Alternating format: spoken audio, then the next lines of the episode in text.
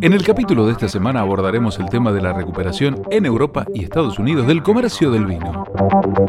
Además, continuaremos hablando de vitivinicultura regenerativa, sus logros y también la opinión de quienes la cuestionan. Estas y algunas novedades más a continuación.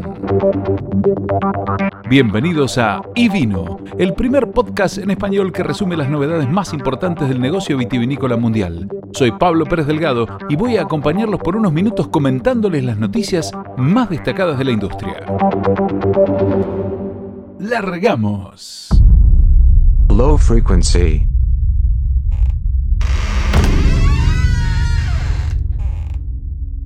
Tres noticias de esta semana hacen suponer la recuperación del comercio del vino.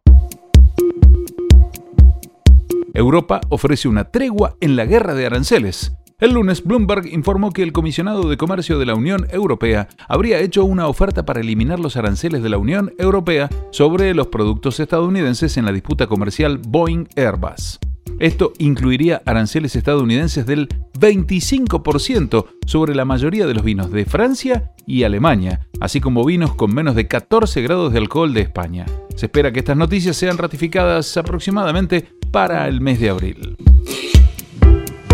Vivino consigue inversión por 155 millones de dólares. La startup, iniciada en 2010, ha recaudado 155 millones con su ronda Serie D, una suma que es más del doble que toda su financiación anterior hasta la fecha. Impulsada por el rápido crecimiento que ha visto crecer su base de usuarios de 29 millones en 2018 a 50 millones en la actualidad, Vivino quiere usar la gran inyección de efectivo para impulsar significativamente su tecnología central y motor de recomendación personalizada, al tiempo que expande su presencia en mercados clave en crecimiento a nivel mundial. Uber compra Drizzly. En solo nueve años, Drizzly convirtió su negocio de plataforma de comercio electrónico con entrega de alcohol de una startup en un gigante construido sobre un modelo que sigue todas las leyes locales. Todo un logro teniendo en cuenta lo complicado de las regulaciones estatales en los Estados Unidos. Y vino. El martes 2 de febrero, la empresa acordó ser comprada por Uber por más de mil millones de dólares. Esto sucede luego de que hace unos meses Uber intentó, de forma fallida, ingresar a este negocio, por lo que nos sorprende la compra, como decíamos, valuada en mil millones de dólares. Drizzly ha ayudado a las tiendas a configurar páginas web y gestionar las ventas y la entrega, y de esa manera a mejorar considerablemente sus ingresos. Las ventas de Drizzly aumentaron un 350% en noviembre del año pasado en comparación con 2019, siendo el vino responsable del 38% de las ventas.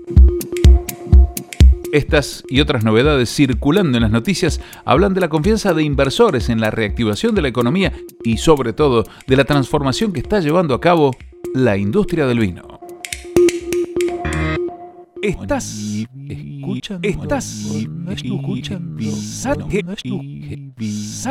Estás escuchando y vino. Vitivinicultura regenerativa. Palabra de moda o filosofía agrícola revolucionaria. Segunda parte.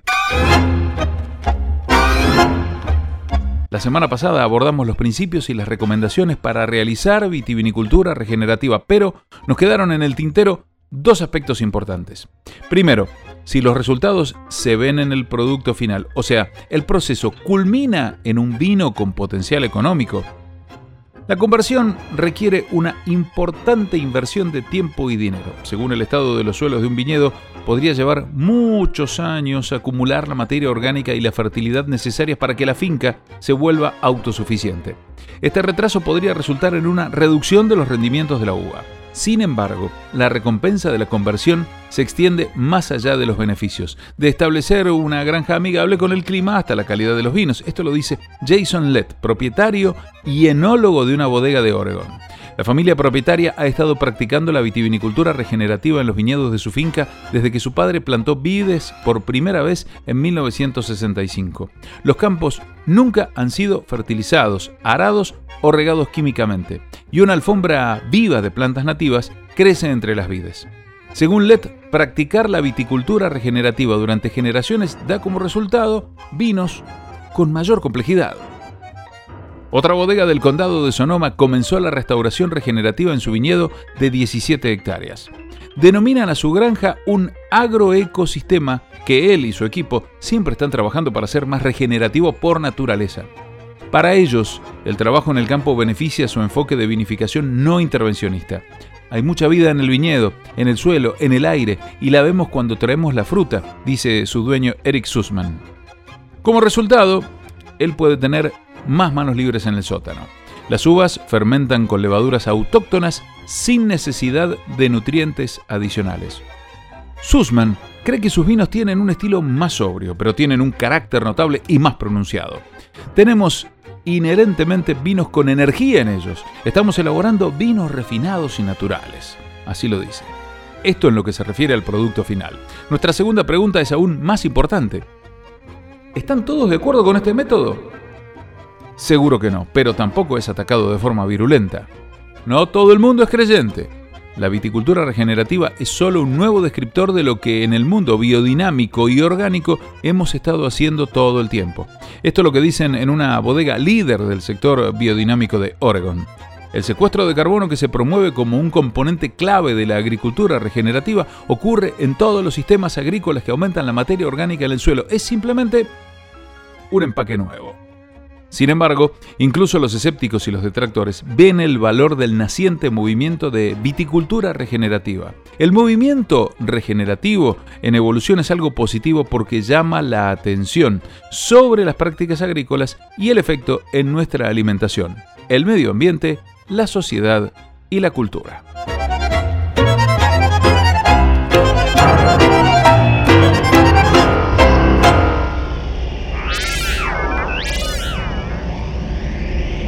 Y vino.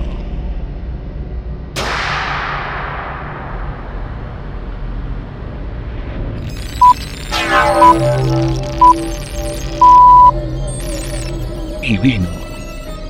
Estás escuchando y vino. Y vino. Nielsen presenta estadísticas de consumo de vinos del 2020. Nielsen reveló la semana pasada que el 58% del vino comprado online en 2020 fue consumido en el mismo día de la compra. Las cifras son aún más altas para otros tipos de alcohol, 66% para destilados y la cerveza 64%. Las ventas online registraron un 167% de incremento de nuevos clientes durante el año pasado, por lo que sus números han comenzado a llamar el interés de los analistas. Que los destilados encabecen el ranking no sorprende, tanto debido a su mejor beneficio por porción, siendo el favorito de jóvenes y personas cuyos presupuestos se achicaron por la pandemia y por sus restricciones. Las bebidas en lata también están en auge. Las ventas de vino enlatado crecieron un 61% el año pasado y ahora 52% de las cervezas artesanales se venden en lata, un gran cambio con respecto a hace varios años. Sin embargo, la tendencia podría sufrir un retraso debido a la escasez de aluminio en Estados Unidos que podría afectar ese crecimiento en 2021. Los cócteles premezclados listos para beber son, junto a los hard seltzers o refrescos de frutas de baja graduación alcohólica, las bebidas de más rápido crecimiento en el mercado. Estas bebidas continúan desdibujando las categorías, ya que ahora hay cócteles enlatados a base de vino y seltzers enlatados a base de vino. De esta manera, las novedades este año se limitaron durante el 2020 ya que las rutas tradicionales de introducción de nuevas bebidas, como el muestreo en la tienda o las promociones en el bar, se cerraron durante gran parte del año.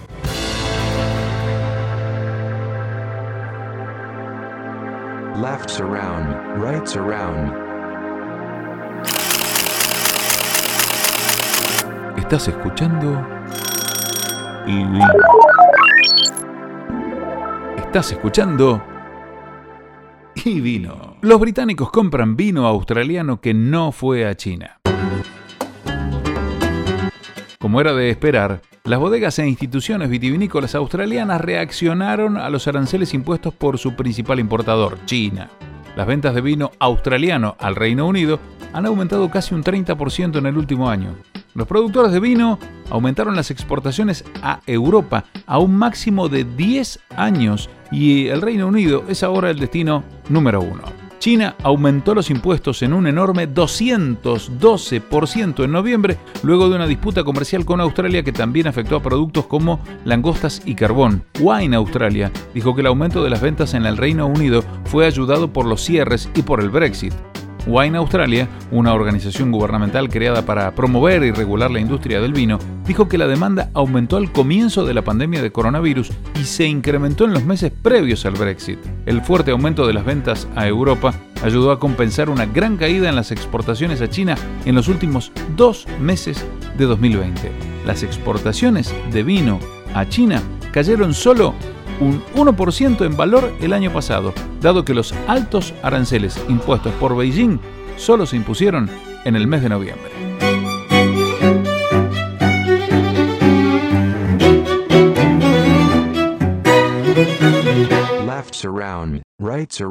Te invitamos a suscribirte a iVino Podcast para recibir semanalmente todas las noticias relevantes del sector.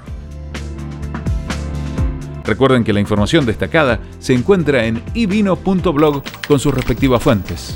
Auspiciaron este episodio Eno Roland, asesoramiento vitícola, enológico y laboratorio de análisis. Winifera, estrategias y mercados y Go to Wine. Hasta el próximo episodio.